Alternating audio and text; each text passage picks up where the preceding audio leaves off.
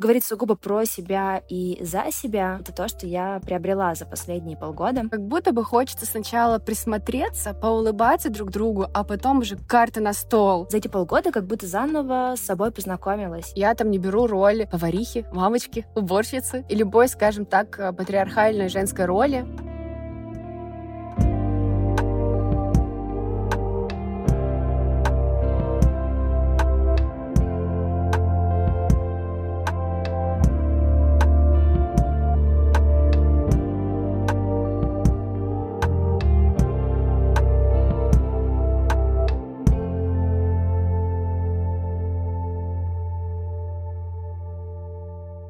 Привет! Это подкаст Normal Feelings, где мы обсуждаем свои нормальные чувства, отношения, работу и что меняется в жизни, когда тебе за 30. Этот подкаст — наша форма поддержки друг друга и, может быть, станет поддержкой для вас. Мы рассказываем свои истории жизни, дружбе на расстоянии и личном росте. Создаем свой поддерживающий клуб нормальности в сложное время перемен.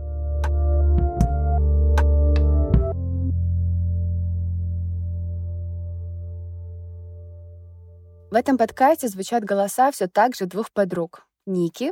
Это я. И Инги. Это я. И сегодня мы поговорим про восприятие себя. С чем мы себя идентифицируем? что нам нравится и не нравится в своем образе, характере, или, может быть, как нам нравится или нет, как нас воспринимают другие люди. В конце года принято подводить итоги. И если мы то, что мы делаем и надеваем на себя, то какие же мы есть. И какие же? Кто же мы? То есть ты думаешь, мы ответим на этот вопрос к концу подкаста, эпизода? Хочется погрузиться в это исследование и позадавать, может быть, себе или друг другу вопросы. Ну да, за этот год, кажется, мы побывали вообще во всех возможных разных ролях с этими всеми переездами. А, и даже любопытно, что из всего получится присвоить себе да, до конца. Вот, Инга, как бы ты описала себя в версии декабря 2023 года? Ох, ребят, ну приготовьтесь. У меня будет невеселая версия. Инга декабря 2023 года — это человек, который работает фактически без выходных, с огромным чувством долга перед всеми, который пытается выздороветь по-разному, поддерживать себя и это человек, который забросил свои увлечения и наблюдения за собой в зеркало, который перестал фотографироваться и составлять какие-то классные образы и в ответ кайфовать от них, потому что отражение в зеркале стало нравиться себе все меньше. А еще Инга версии декабря 2023 закрывает важную главу жизни в Вильнюсе. Я наконец-то переезжаю в Лиссабон. И вообще-то почти два года прожила между Питером и Вильнюсом. И много сейчас есть надежд уже на следующий город и на себя. В нем на самом деле хочется какой-то другой динамики. И тебя слушала и в каждом слове узнавала себя. И вспоминала наш твой предыдущий эпизод, как реагировать, когда хочется поддержать, но на деле хочется сказать «Инга, знала бы ты, сколько всего я пережила в этот год, и как я тебя понимаю, и про чувство долга, и про усталость, и про вообще все все вот». Очень тебя понимаю. И я тебя, милая, тоже понимаю. Тяжело порой вообще признаться, знаешь, в себе не лучшей версии, но как будто бы задавая вот вопросы, а кто мы, а кто я, а что меня наполняет, иногда важно признать, что тебя наполняют не самые классные чувства. И я себе, например, говорю, что я сама себя привела в эту точку. Это были мои какие-то выборы, решения, и вот сейчас важно уже принимать решение, чтобы выбраться все таки из нее и как-то порефлексировать, помочь себе. Я согласна с тобой. Я тоже чувствую, что этот год заканчиваю, наверное, не на каком-то подъеме, ни на эмоциональном, ни на физическом. Я не бегаю по 5 километров в день. И как будто даже вот просто признать это самой себе. Да, это так. Ну, как бы, как есть. Мне, мне грустно, мне обидно, но это тоже нормальная эмоция. Как будто важно себе, наверное, разрешить принять себя и в таком состоянии тоже. А как бы ты все-таки описала Нику версии декабря 2023? У меня в этом году произошло много изменений, и кажется, что часть из них я научилась присваивать э, себе, да, присваивать то, что со мной происходит. Наверное, ключевое изменение — это то, что я раньше была в длительных отношениях, которые длились 6 лет, и за это время для меня стало супер привычным говорить при знакомстве с кем-либо как бы от двоих,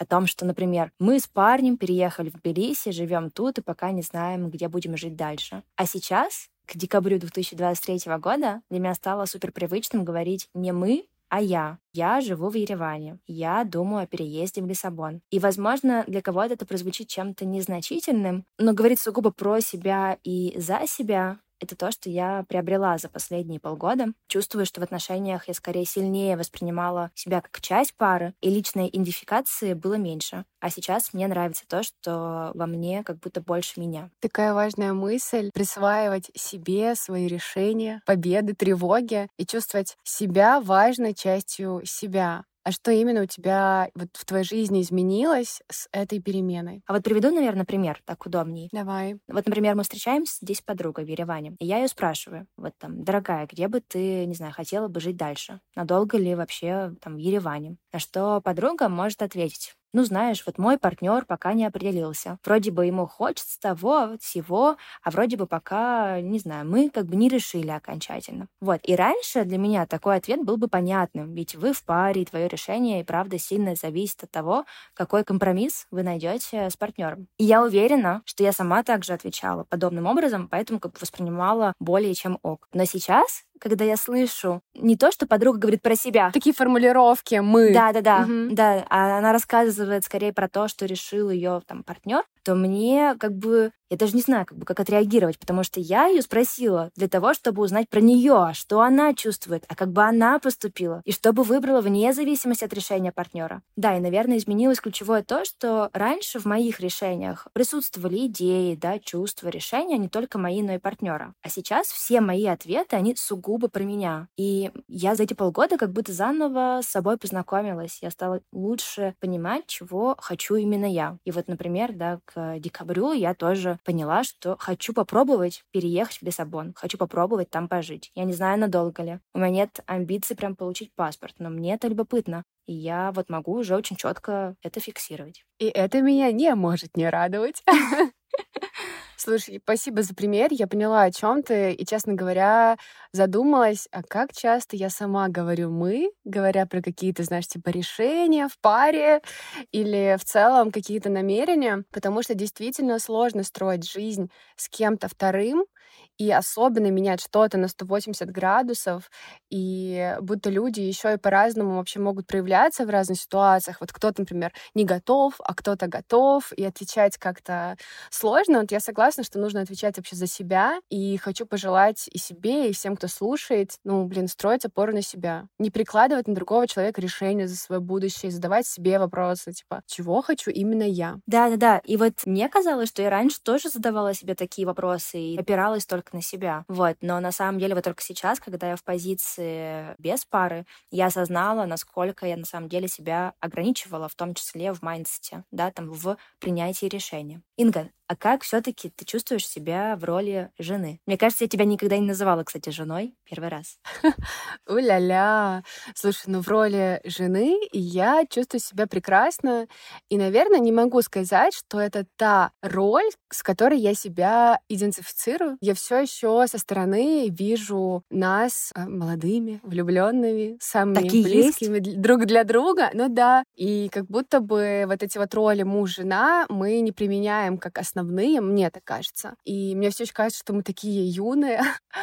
И в отношениях домашних, знаешь, я там не беру роль поварихи, мамочки, уборщицы и любой, скажем так, э, патриархальной женской роли. Делаю все, что хочу и сколько мне по силам. И э, поэтому, вы знаешь, для меня роль жены — это больше роль э, просто Инги внутри отношений. Но поделюсь историей как раз про Ингу внутри отношений. Мы недавно договорились перестать делить все наши большие траты 50 на 50, потому что Ого. именно так складывались наши отношения, и это большое дело, потому что делить 50 на 50 все решения траты у нас завелось очень давно. И это вообще классное партнерство, и я его долго поддерживала. Для меня было важно быть полноценным партнером. Ну, типа, полностью одинаково разделять обязанности. Совместными усилиями мне кажется, что мы можем достигать большего, потому что мы как бы оба зарабатываем и можем вкладываться во что-то. Однако в этом году что-то у меня активно под ложечкой посасывала какая-то обида, что я в целом не могу получить что-то просто так, не вкинувшись или не попросив. Ну вот знаешь, какая-то такая штука пришла, и я поняла, что там, обсуждая большие покупки, Андрей, например, может сказать, это сейчас теория, если что. И он такой, слушай, а давай мы подумаем, может быть, купить квартиру в Лиссабоне? И моя первая мысль, я хочу тебя поддерживать во всех мечтах. Но следует за ней сразу вторая мысль. Угу, это значит, мне где-то нужно наскрести по сусекам, ну, 1200 евро, чтобы поучаствовать в этой затее. И я поняла, что я не могу расслабиться, я не могу воспринимать мечты свободными, я сразу беру на себя обязательства. И меня это вводит в какую-то, ну, тоску, в общем, грусть. Я поняла, что надо поговорить, вот, и мы проговорили, и учимся менять свой режим жизни. Как-то это интересный процесс, я рада, что получилось рассказать, и для меня это все еще про роли, как я себя воспринимаю в первую очередь, потому что когда я пришла к Андрею с этой идеей, он такой, да нет, все не так. Ну, в смысле, вот у него такого ровного деления внутри головы у себя нету, а я для себя как бы нацепила эту роль такого, знаешь, подельника, который во всем как бы делит э, ровно. И, видимо, так себя олицетворяла и пытаюсь как раз разорвать сейчас для себя эту роль. Позволить себе расслабиться. Да. То есть получается, что вы пришли в точку, когда у каждого из вас может появиться какая-то амбиция, мечта что-то купить, и второй может поддержать, но не скидываться, да? То да, есть скорее да. здорово, кажется, классно. А вот когда вы с Андреем оказываетесь где-то в новом окружении, где, например, только знакомый Андрея, да он тебя представляет как свою жену. Там, знакомьтесь, это Инга, моя жена. Бывают ли такие ситуации? Мне нравится, куда зашел наш диалог. Слушай, конечно, бывает. И я помню вообще-то, как было неловко произносить слово «жена» и «муж» вот в первые месяцы после свадьбы. Как-то мы только поженились, это вызывало у нас огромную улыбку смущения. Но сейчас уже нет, и мне кажется, что мы уже достаточно взрослые визуально, чтобы применить для себя эту роль в обществе. И поэтому сейчас Андрей действительно меня часто представляет э, где-то как жену, и э, в каких-то таких более серьезных инстанциях, там мы идем, например, к нотариусу, какие-то такие вот вещи. Но в компании, когда я прихожу, и Андрей такой, а это моя жена. Нет, вот так нет, у нас не работает. И еще так иногда, знаешь, прикрикивает, жена, ты где? Вот к слову про социальные роли, я вспомнила, что вот когда представляешься, я часто встречала в Москве, что люди знакомятся, говоря не только свое имя, но и чем они занимаются. Знаешь, типа в продолжение. Поэтому хотела тебя тоже спросить, а как ты сама представляешься при знакомстве с новыми людьми? Слушай, ну всегда зависит супер от контекста, в зависимости от того, с кем я знакомлюсь. Вот вчера у моей соседки был день рождения, и к ней приходили друзья. И я для них была соседкой Ани в первую очередь. Она тебе не кричала «Соседушка!» Нет, не было. Да, если я с кем-то знакомлюсь э, в рабочем контексте, да, я расскажу, там, не знаю, я Ника, вот занимаюсь брендом Яндекс практикуме. Мне кажется, часто в последнее время я рассказываю о том, что я Ника, я живу в Ереване, потому что обычно это людей интересует. Да, это тоже описывает. И важный сейчас вопрос, а как давно ты здесь? Я в Ереване с июня. Таксисты каждый день меня спрашивают, так я себя и идентифицирую.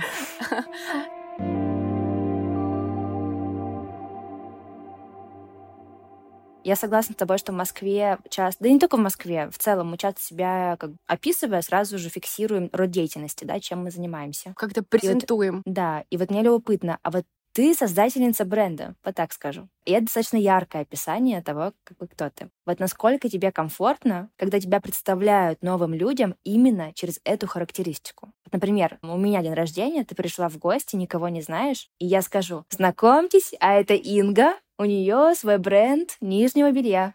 Вот как ты отнесешься? Мне почему-то сегодня очень хочется разыгрывать роли.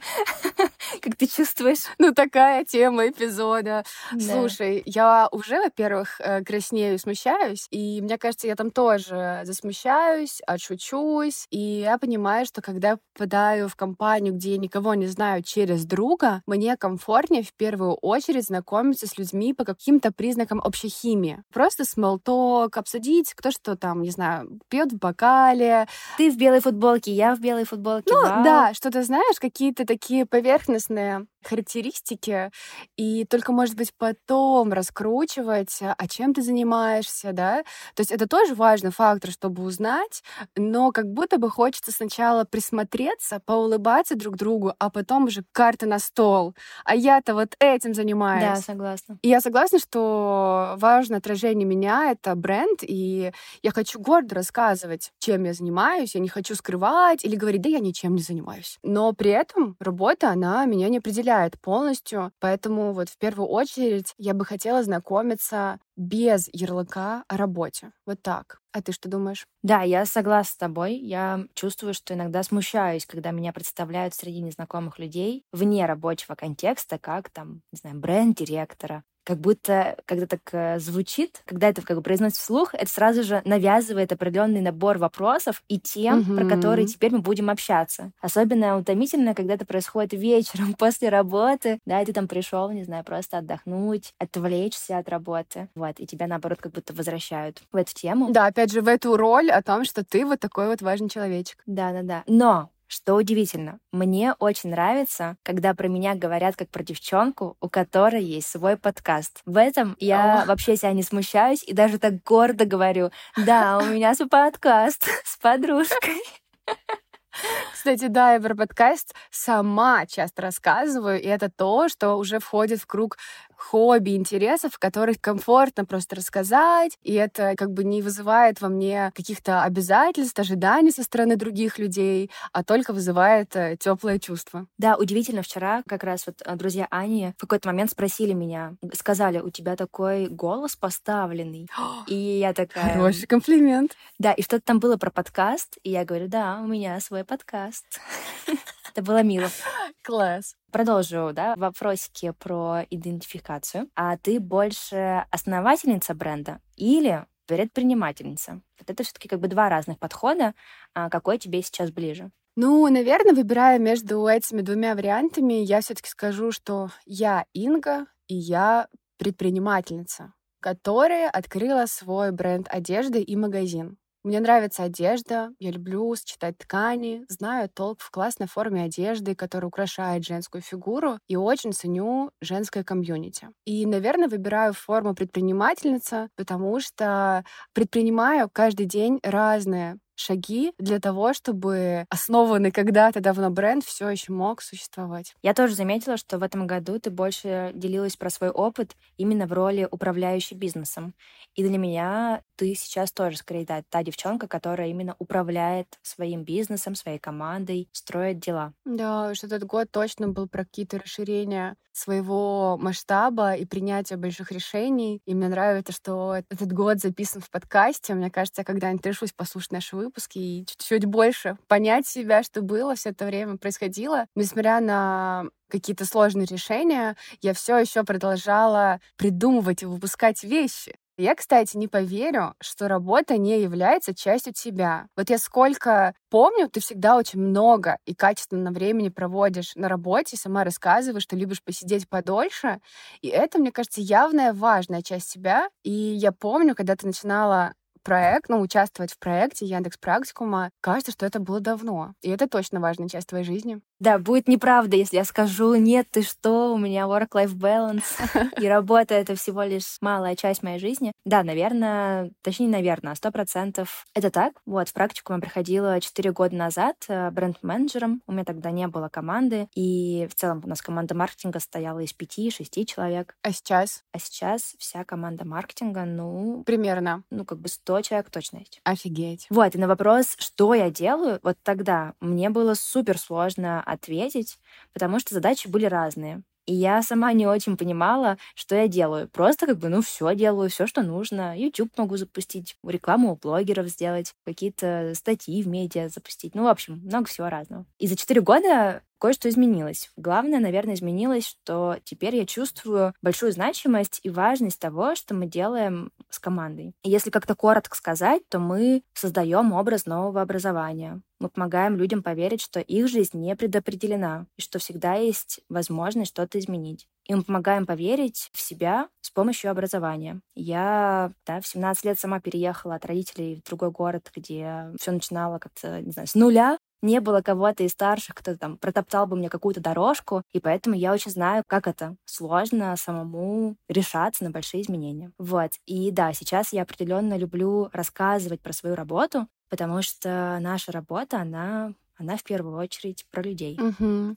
Слушаю тебя и чувствую, что ты гордишься тем, что делаешь. Есть такое. Я очень рада. Это здорово. А если бы ты сейчас, ну вот представим, участвовала в подкасте про маркетинг, как бы ты себя описала там? Как бы ты себя представила? Я бы так и представила, что я Ника, бренд-директор практикума и руководительница самой классной команды бренда. И что наша миссия — сделать так, чтобы каждый человек узнал про возможность освоить новую профессию, или навык и поверил в собственные силы. Вот мне кажется, последнее — это прям важная часть. Ух, прям чувствую, что нам надо сделать выпуск про маркетинг, и мне кажется, всем будет интересно тебе послушать твои рабочие истории и разобрать какие-то идеи, кейсы, как это сейчас работает. Мне точно было бы интересно поговорить с тобой. Пишите, как говорится, пишите в комментариях, кому тоже интересно. А можно я тогда в этот момент вставлю маленькую рекламную паузу, потому что мы как раз э, с моими коллегами, с Татой и с Димой, запустили маленький телеграм-канал. Я подписана, ты знаешь, я подписана. Ты, кстати, мне его не говорила, я сама нашла его. Ну, потому что мы пока мало чего туда написали, но мы сейчас э, активно начнем, да, он называется «Это смело», «This is brave»,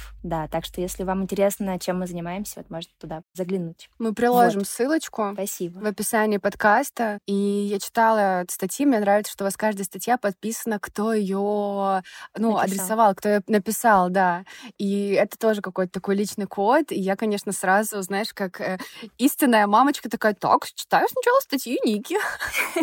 Это очень приятно. Но работы, правда, много. И вот да, мы создали отдельный телеграм-канал, где мы пишем про работу. Поэтому, наверное, сейчас я бы не уделяла бы прям много внимания ей, а попробовала бы найти еще хоть что-то в жизни, помимо работы, что может нас характеризовать. Надеюсь, что такое найдется. Согласна. И я задалась таким вопросом. Мы — это то, что мы делаем?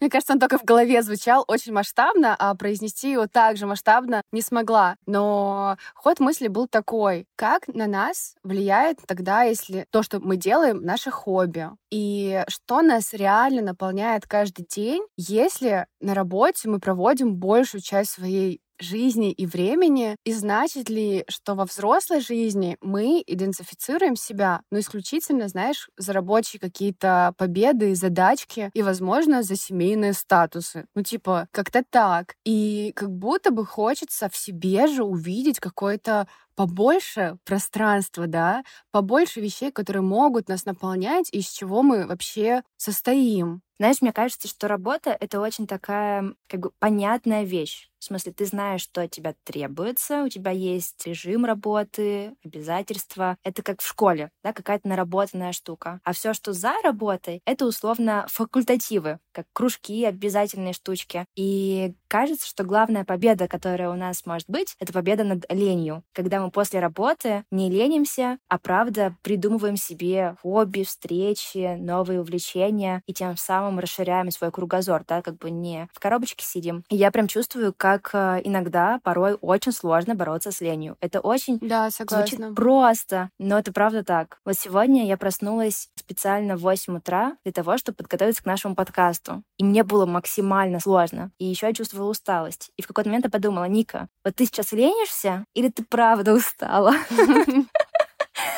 Вот, и какой-то момент я поняла, что, возможно, это не лень. Ведь я встала и даже душ приняла, но мне что-то очень плохо. Вот, поэтому попросила тебя перенести на попозже. Я согласна. Тебе интересна идея с э, ленью и о том, что репрезентовать себя через работу легче. И вот даже мы тут начали сначала диалог именно с рабочих историй, потому что об этом понятнее и легче рассказать. И только вторично уходим в какой-то следующий круг, а какие у нас хобби, а как мы себя чувствуем, а как мы себя видим, и для mm-hmm. того, чтобы проявляться как-то еще, нужно либо не лениться, либо очень верить во что-то, а знаешь, иметь страсть к чему-то и на каких-то дополнительных настроениях выезжать для того, чтобы свою личность развивать более многогранно. Ну вот, например, возвращаясь к теме, Вот ты для меня человек, который увлекается точно стилем и модой, а как хобби ты выбираешь рисование или керамику. Почему-то mm-hmm. вот такое у меня сразу... Есть такое, есть. Да, сразу в голове такие картинки. И вот, наверное, если бы мне нужно было тебя описать одним словом, то это точно было бы слово «создательница». И это не сколько про бренд, да, это скорее про то, что ты несешь вот в мир свои идеи через разные формы. Это может быть дизайн, картина, стиль, да, фотография в зеркале. Разная форма может быть, но ты так или иначе что-то транслируешь в мир. Вот. И мне любопытно, вот то, что я сейчас сказала, это тебе откликается? Ты чувствуешь, ощущаешь себя так же или как-то иначе? Ну, вот такое милое и теплое описание меня. Мне очень приятно, оно меня согрело. Спасибо большое. Ну, я тронута, что ты смогла увидеть меня так. И я бы хотела, чтобы... В общем, я согласна. я совсем согласна. И эм, иногда я задумываюсь, что спрашиваю друзей, а как бы ты меня описал, очень терапевтично, потому что подсветить какие-то свои стороны порой себе же сложно. Или, знаешь, как написать... Вот я считаю, что когда человек пишет себе на работу, классно просить помощи у друга, который может его продать без стеснения, да. И вот тут также, мне кажется, лучше бы я не смогла, лучше, как ты сейчас рассказала, я бы не смогла о себе вот так вот легко рассказать. И поэтому я соглашусь, благодарю. Мне нравится идея вот этого, знаешь, так, креатор. И я бы хотела себя описать как человек, который что-то создает, и, наверное, добавила бы как человека, который старается не навредить в ответ тем, что он создает. Да, на этих словах я вспомнила твои репосты про то, как важно помогать собачкам и кошечкам. Это правда. Да. В тебе тоже и есть. И бездомным людям тоже. Угу. Мне, ну ладно, я уже не буду говорить, но я действительно часто стараюсь помогать, и для меня это просто про какое-то созерцание. Такое в мире тоже есть, не хочу на это закрывать глаза. Когда ты рассказала про идею того, что CV, да, привлекать друга для того, чтобы готовить резюме про себя, я вспомнила, как после циферблата, когда я закончила работать в циферблате, я начала искать новую работу именно такую же серьезную, на фултайме. И я написала пост про себя, что я еще работаю, что-то там описала. И, по-моему, я прям помню, я прислала тебе, и ты его переписала. И там да, он, и он продала был такой тебя? красивый. Да, у меня после этого, я помню, у меня было встреч 10 просто входящих а, сообщений от того, что давайте познакомимся туда-сюда. И некоторые Класс. роли для меня были как бы очень неподходящими, в смысле, у меня не было столько опыта, но мне было безумно приятно. И я помню, да, вот именно ты помогла сформулировать, поэтому мне было это тоже очень приятно. У меня пост до сих пор висит в Фейсбуке, я его потом найду, посмотрю.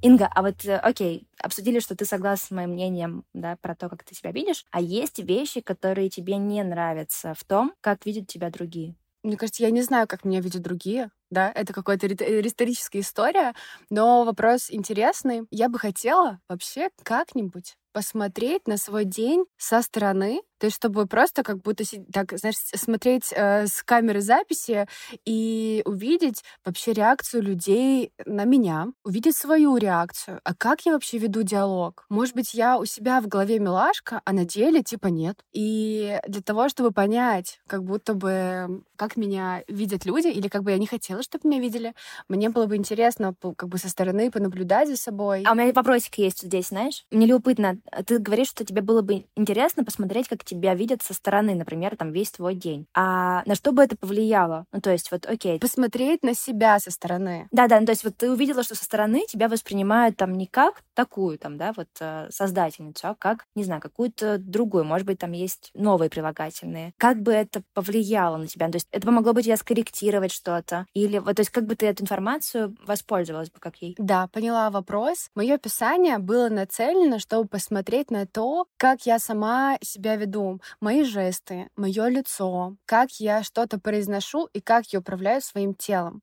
Потому что я могу замечать с другими людьми их, это как-то говорится, когда, в общем, поведение тела, да, какие-то импульсы. И от этого я могу чувствовать. Но за собой иногда ты не видишь. А вот как раз тебя люди могут видеть, например, мне кажется, что я вся такая легкая, веселая, а на деле я говорю жестко, я не соглашаюсь, меня сложно как бы продавить в чем-то, а мне может казаться иначе. Поэтому, чтобы понять, как реально меня видят люди, я бы хотела понаблюдать, а как я себя веду с людьми, Может быть, я сама себе лучше критик и скажу, ай-яй-яй, нет, надо все менять. Но интересный вопрос, я бы хотела еще как-то посмотреть за собой, повнимательно порефлексировать. И вот говоря, как бы типа не хотелось бы, чтобы меня видели, я бы закончила, что я бы не хотела, чтобы меня видели исключительно работающей Ингой. И мне кажется, что раньше я сейчас мало веду сторис, а раньше я вела. И мне кажется, я часто в основном была вот Инга, которая, знаешь, типа впахивает. И я бы хотела раскрываться с разных сторон. И вот наш подкаст с тобой как часть того, что я в копилочку свою кладу, и это тоже я. И поэтому, наверное, такая улыбка возникает, когда хочется рассказать о нем. Да, согласна. Для меня тоже подкаст — это какая-то новая... Это я с другой стороны. Это очень сильно позволяет раскрыть себя. Да. А как тебе не хотелось бы, чтобы тебя описывали другие? Я вообще не уверена, что меня кто-то описывает. А ты знаешь, как бы со стороны, как все такие, типа, это Ника? Да, но, наверное, мне не нравится, когда меня описывают как такую, знаешь, веселую, компанейскую девчонку. То есть, когда звучит описание как «Ой, она такая хорошенькая», или «Она как...» Ну, знаешь, это как дочь маминой подруги, вот что-то такое, типа «Она и то, и все. Потому что в такой момент у меня сразу появляется желание сделать что-то, ну, как бы, чтобы не быть не веселой и не компанейской. Ну, как бы я в школе, не знаю, всегда балансировала между тем, чтобы дружить. Я дружила и с хулиганами, я могла там, да, условно потусоваться где-то.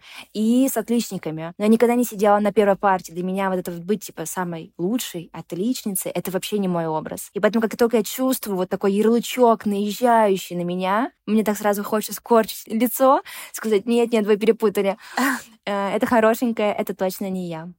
Блин, прикол, потому что э, мне казалось, что действительно большую часть э, времени свободного и рабочего ты очень открыта к людям, ты умеешь поддерживать, ты часто веселишься, у тебя очень заразительный смех, и как будто бы я, когда услышала только первый вот этот ярлычок, я восприняла его как что-то положительное, о том, что ну да, это же такая классная, веселая девчонка, она прям классно заводит новых друзей, всегда молодец. Я даже не знала, что это может тебя задевать, тебе это может не нравиться. Я думаю, что это, знаешь, как бы связано с чем? Что что когда тебе говорят, ты хорошая, как бы ты сразу хочешь соответствовать. То есть ты сразу такой, ага, значит, мне нельзя как бы промахнуться. Но ведь я тоже человек, и я хочу промахиваться, я хочу быть и злой, и я хочу, ну, в общем, выражать разные эмоции.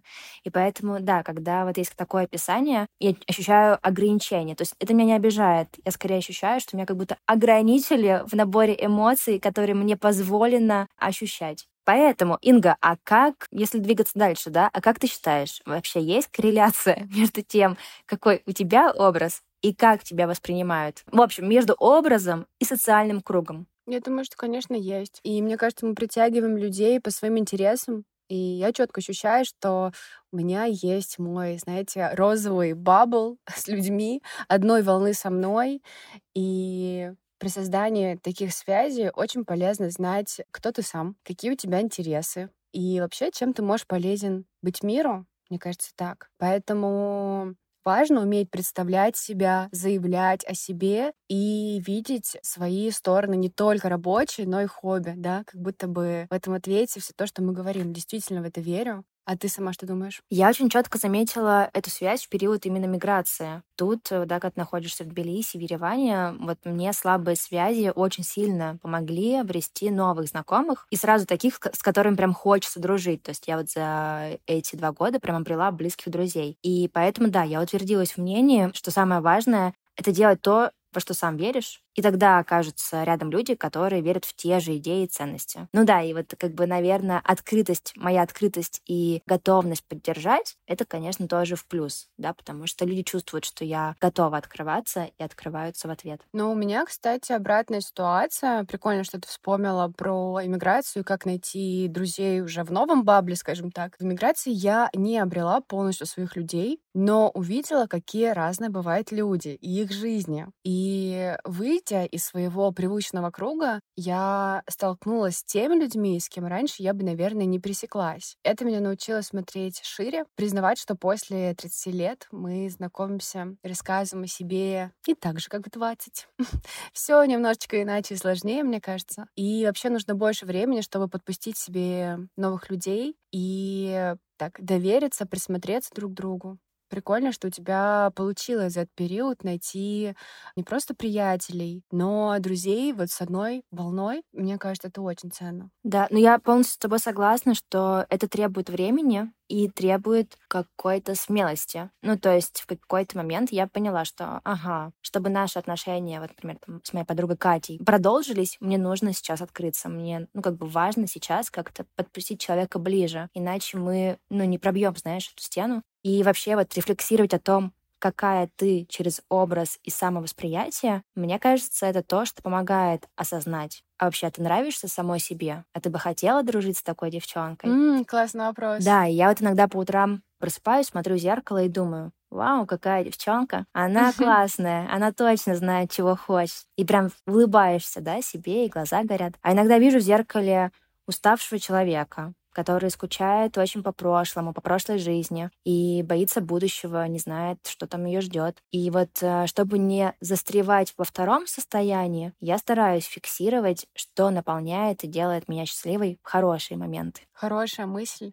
как-то меня это от, отозвались твои мысли и поддержали, и подумала, что действительно важно говорить себе хорошие вещи, да, посмотреть на себя в зеркало, сказать, сегодня ты молодец, и вообще мы создатели своего образа и наполняемости своей жизни. Важно пробовать наполнять себя не только привычной рутиной или вот работой, но и пробовать новое. Как будто бы именно так мы узнаем, а какими мы можем быть еще. И все, кто хотел бы начать какие-то новые проекты, будь то вязание из бисера или, может быть, подкаст или, может быть, научиться стричь. Любые начинания — это возможность встретить новых людей, узнать, какой ты сам, как тебя видят люди, как ты можешь проявляться в других компаниях новых. Классно осознавать, что мы все бываем в разных состояниях, признать это, что мы бываем веселые, грустные, в ресурсе, уставшие. И если не стремиться создавать вот этот идеальный образ, а быть собой, мне кажется, это поможет людям вокруг видеть более живую картинку, какой же вы человек. Вообще, согласна с тобой очень. И мне вот хочется сказать, что если вдруг вот вы, да, наши слушатели, чувствуете, что в этот год заканчиваете, так скажем, на коне, да, вы чувствуете, что какой-то успех, радость, пришли к вам. Это, то мы за вас рады. Это здорово, да, мы очень-очень рады за вас, и это потрясающе. Я бы хотела быть частью вашего сообщества. А если у вас, э, не знаю, чуть больше или ближе вы к нам, да, к девчонкам, которые устали, и это, можно сказать, более э, неприличным словом, но, в общем, я думаю, вы поняли, то это тоже нормально. Вот, вы не одни мы находимся в таком же состоянии. С вами доползаем до конца этого года на волевых усилиях. Осталось чуть-чуть.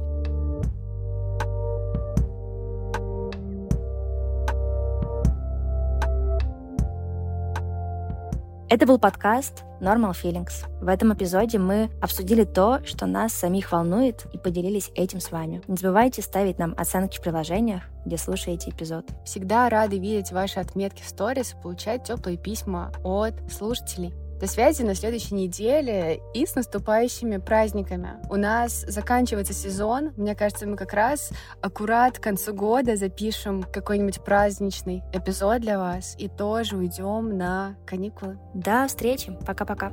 Пока-пока.